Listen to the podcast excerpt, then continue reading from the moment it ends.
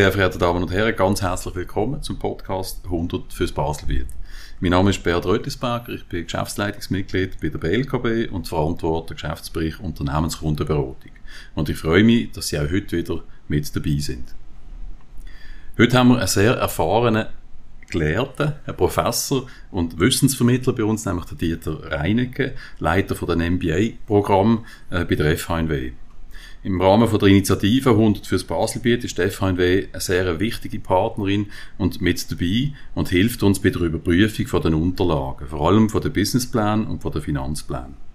Dieter, wir reden heute zusammen darüber, wie man einen guten Businessplan erstellt. Ganz herzlich willkommen. Vielen Dank, Bert.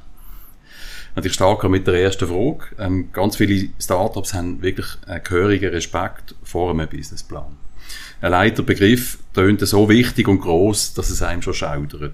äh, wie kann man den Startups, den Unternehmerinnen und Unternehmern die Angst nehmen? Ja, ich denke, es ist wie bei vielen Dingen. Man lernt auch, indem man es macht. Und äh, ich würde immer empfehlen, auch ähm, klein anzufangen. Es gibt ja inzwischen Methoden, die das auch äh, unterstützen. Wir werden die nachher noch genauer anschauen, aber im Prinzip geht es darum, erstmal das ganz grobe Gerüst äh, von dem Businessmodell auch abzubilden äh, und es dann über die Zeit äh, weiterzuentwickeln. Das äh, sollte also idealerweise parallel zum Organisationsentwicklungsprozess auch laufen, ähm, aber auch zum äh, Teamentwicklungsprozess, denn äh, das gemeinsame Verständnis, ähm, einen Businessplan zu entwickeln, fördert schließlich auch die Entwicklung im Team. Und äh, das Team, wie wir alle wissen, ist eben halt entscheidend auch für den Erfolg eines Startups. Ja, absolut. Ja, perfekt. Dann kann man vielleicht sagen, eben alles fängt ja im Grundsatz eigentlich mit einer Geschäftsidee an. Und äh, wie sollte man die, die Geschäftsidee in einen Businessplan formulieren, sodass das möglichst äh, sauber auf, auf dem Papier ist? Also Vision, Strategie, USP, das sind alles wichtige Keywords. Aber was bedeuten die eigentlich beim Ausformulieren? Ja, ich würde zunächst mal empfehlen, das nicht zu überfrachten. Es gibt da in, in der Tat äh, sehr viele Begrifflichkeiten. Ich denke, du hast die zentralen genannt. Ähm, bei einer Vision geht es eher darum, dass man auch vielleicht sogar in Form einer bildhaften Beschreibung sagt, wo wollen wir eigentlich hin. Ähm, also was ist die Intention? Man spricht manchmal auch vom Strategic Intent.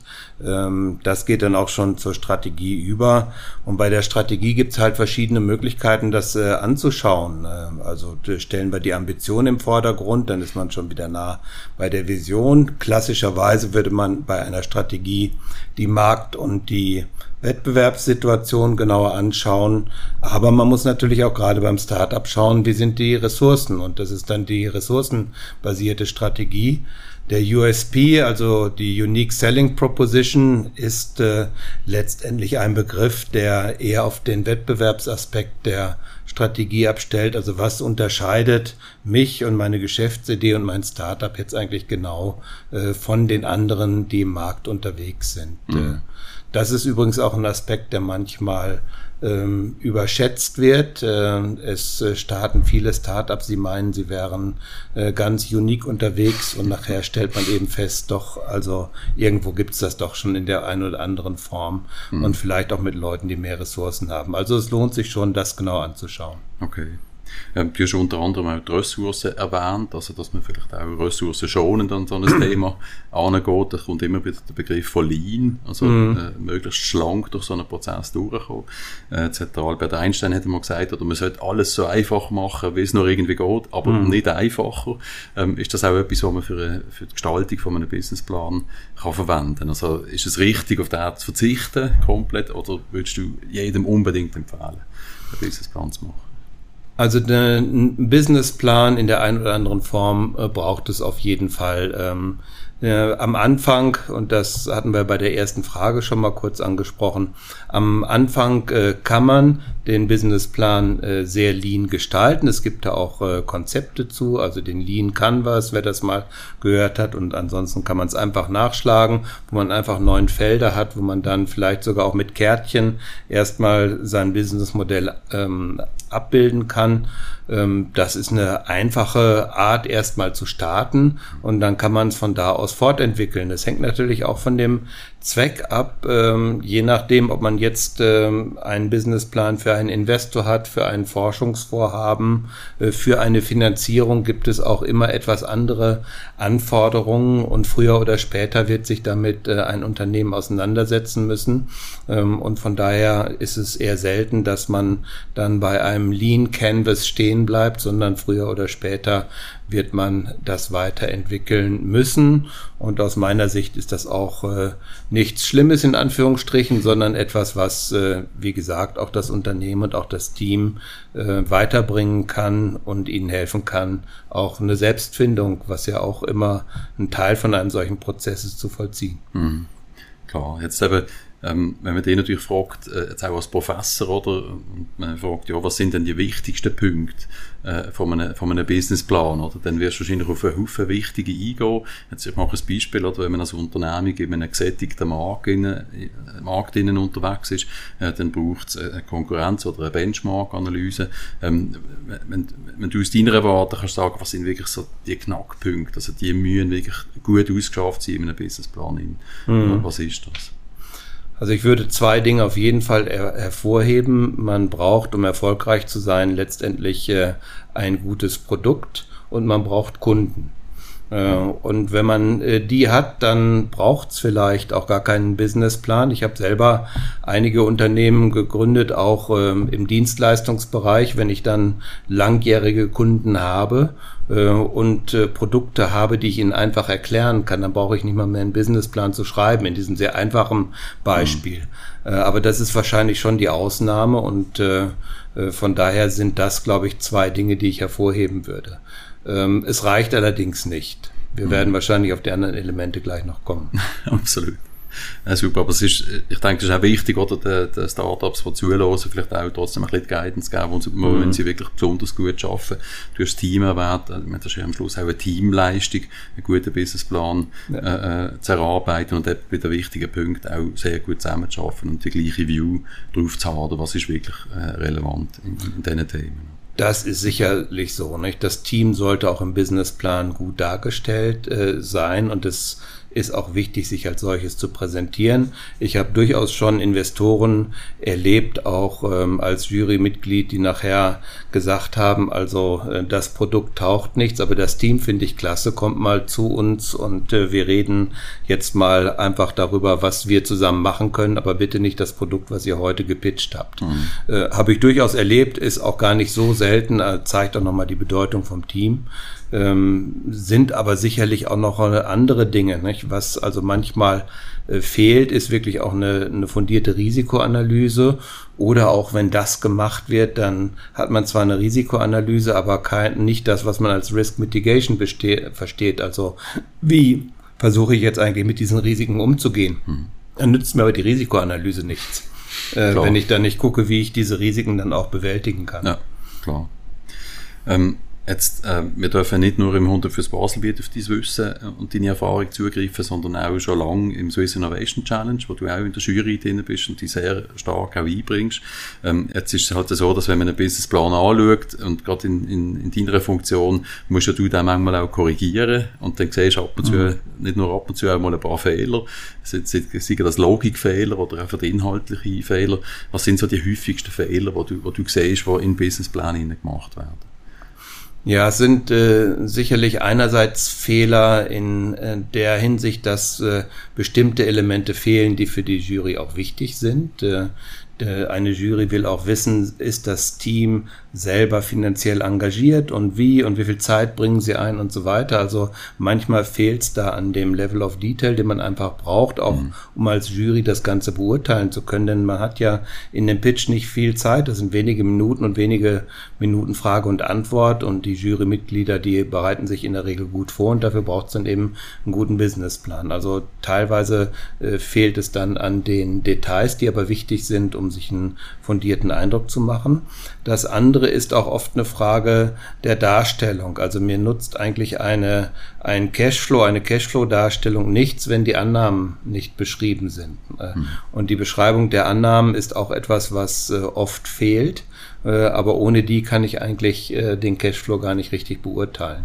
Das sind zwei Dinge, die uns immer wieder auffallen. Ja, und dann natürlich der Aspekt, dass äh, äh, komplette Elemente, die man üblicherweise im Businessplan hat, dann äh, fehlen. Und das müssen wir dann halt anmahnen und äh, äh, bringen aber da auch durchaus einen Beitrag. Also es ist eigentlich nicht so, dass sich die Startups beschweren, sonst, sondern ganz im Gegenteil, mhm. sind eigentlich ganz froh, dass sie darauf hingewiesen werden. Mhm, absolut.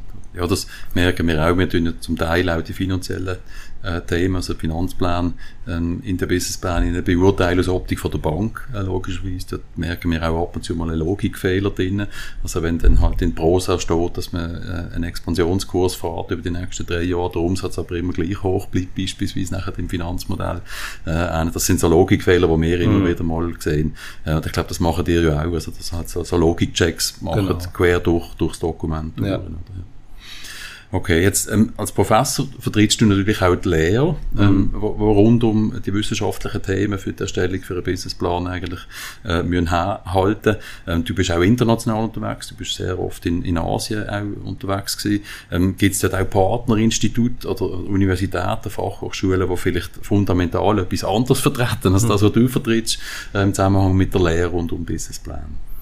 Ähm, Im Bereich Entrepreneurship äh, eher habe ich eher den Eindruck, dass sich da auch weltweit äh, doch äh, ein gemeinsamer Konsens entwickelt hat. Nicht? Mhm. Also der auch sehr stark äh, die Lean Startup Methodik in den Vordergrund äh, rückt, äh, wo man eben sehr stark mit dem Kunden auch äh, das Produkt, aber dann auch den, das Businessmodell weiterentwickelt. Das hat sich, glaube ich, sehr verbreitet. Da sehe ich jetzt also auch bei den Partnern in Asien nicht fundamentale äh, Unterschiede.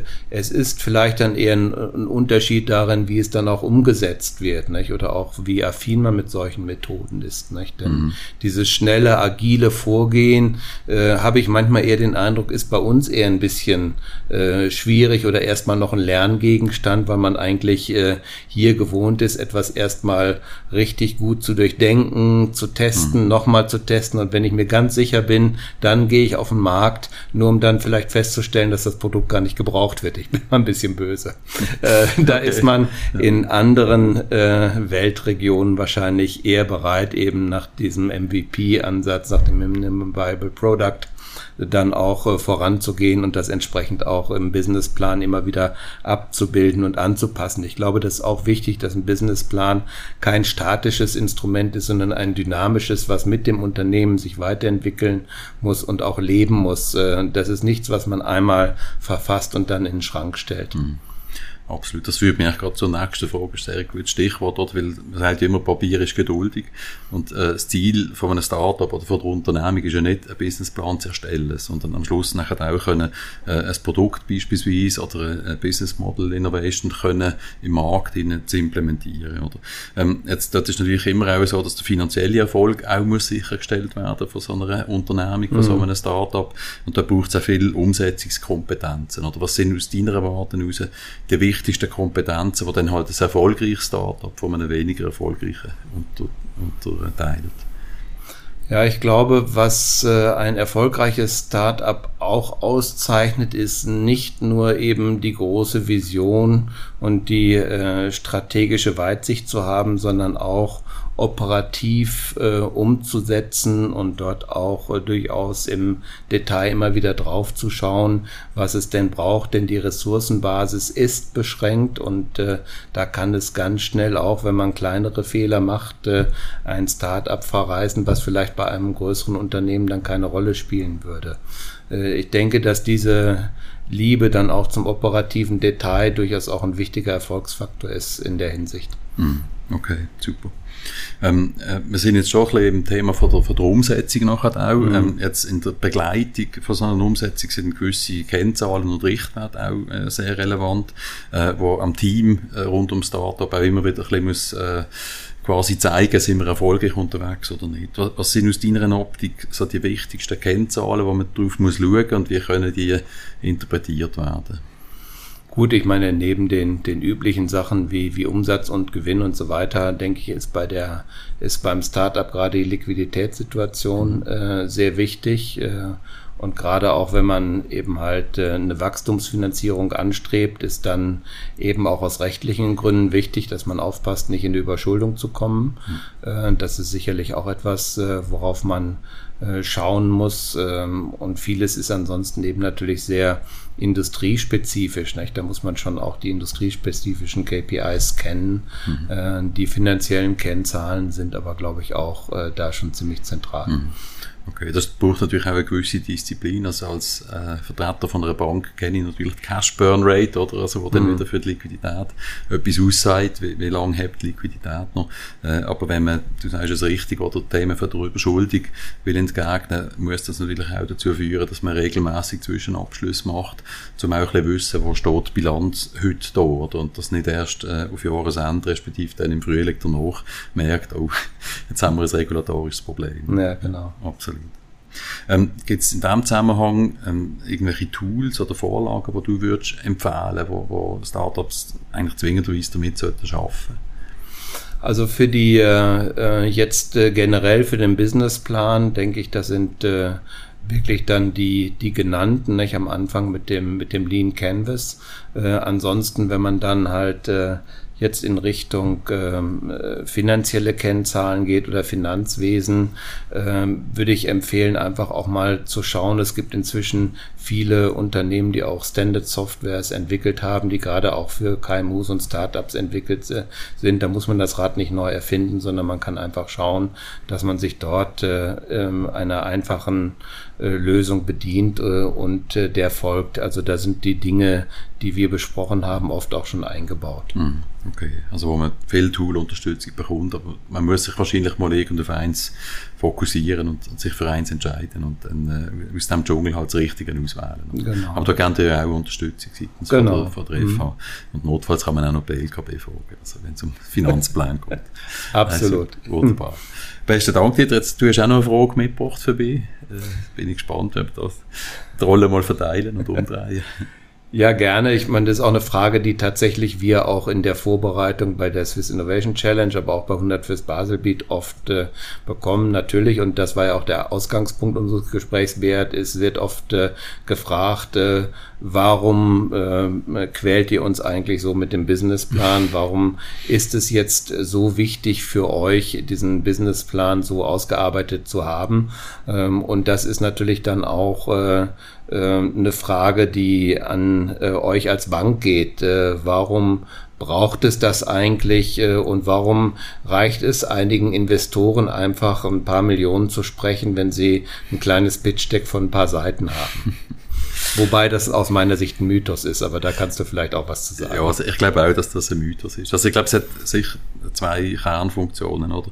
Ähm, auf der einen Seite zwingt das das Team rund um Startup, man sich wirklich auch mit den finanziellen Impacts von ihrem Tun auseinandersetzen und sich auch der Folgen bewusst sein davon. Also, dass man von Anfang an weiss, wie, wie lange lenkt das Geld, das wir zur Verfügung haben. Ähm, das tut mir ganz wichtig. Und das Zweite ist, ähm, dass natürlich das Runde fürs Basel, Basel bietet im Spezifischen ist ein Kreditprogramm. Mhm. Also wir haben ja eine Finanzform gewählt, die eher unüblich ist im Bereich von der Start-up-Finanzierungen. Ähm, und zwar einfach, weil wir das besonders gut können. Wir sind eine Bank, die vor allem Kredit kann. Wir sind nicht unbedingt Venture Capital äh. Ähm, also müssen wir auch dort gewisse Kriterien äh, wählen, wo wir sagen, okay, das maximal drei Jahre laufende Kreditprogramm ist eigentlich dazu da, etwas zu ermöglichen, ohne dass man schon Kapital muss verwässern muss, seitens von den, von den Unternehmerinnen und Unternehmern. Mhm. Und da, damit man das kann erreichen kann, braucht es am Schluss auch eine Rückzahlung. Also ein Kredit führt am Schluss, wenn man nicht zurückzahlen kann, irgendwann einmal zu, zu einem Schuldenproblem oder eben sogar zu einer Überschuldung. Und das möchten wir möglichst früh vermeiden. Mhm. Also das ist auch ein bisschen unsere Verantwortung als Kreditgeber, jetzt nicht nur im Startup-Bereich, sondern in jeder Form von Kredit oder Hypothek was wir machen. Die, die Kreditnehmenden dürfen sich nicht in Gefahr begeben, dass sie sich überschulden. Also wenn wir einen sehr harten Dialog führen, und zwar am Anfang, nicht erst am Ende, ähm, je härter der Dialog am Anfang, desto besser ist es eigentlich, äh, auch aus unserer Optik von der Verantwortung. Oder? Und das kann am Schluss dann ermöglichen, oder sollte ermöglichen, dass der Kredit kann bedient werden, also verzinst und auch zurückzahlt, wenn man die Finanzplanung sauber macht und sich ein Startup-Team wirklich im Detail mit dem auseinandersetzt. Also es ist ein diszipliniertes Team, aber es ist für uns auch als Kreditgeber ganz, ganz äh, eine wichtige Funktion, um unsere Verantwortung zu wahrnehmen. Mhm. Beantwortet das deine Frage? Doch schon. Und ich denke, es ist auch genauso, wie du es dargestellt hast, ja. Perfekt, mhm. super. Wunderbar, dann wären wir schon am Ende äh, von unserem kurzen Tag. Ganz herzlichen Dank dir, dass, dass du Zeit genommen hast. Ich bin immer wieder äh, wirklich beeindruckt, in welcher Tiefe du dich mit dem Thema rund um die Planung äh, von äh, Innovationen und innovativen Unternehmungen auseinandersetzt. Und du stehst uns immer auch Rede und Antwort, wenn wir Fragen haben. Und das weiß ich, das machst du auch bei den Studierenden. Also vielen, vielen herzlichen Dank. Sehr gerne, vielen Dank. Merci vielmals. Dann wären wir schon beim Abschluss. Äh, äh, ich hoffe, Sie nehmen auch ein paar äh, wertvolle Inputs mit äh, aus dem Gespräch. Ich danke ganz herzlich fürs Zuhören und kann einen kleinen Ausblick geben auf, den nächsten Podcast, auf die nächste Podcast-Folge, wo wir uns vor allem mit dem Thema Risiken werden auseinandersetzen. Ganz herzlichen Dank, bleiben Sie gesund und bis zum nächsten Mal.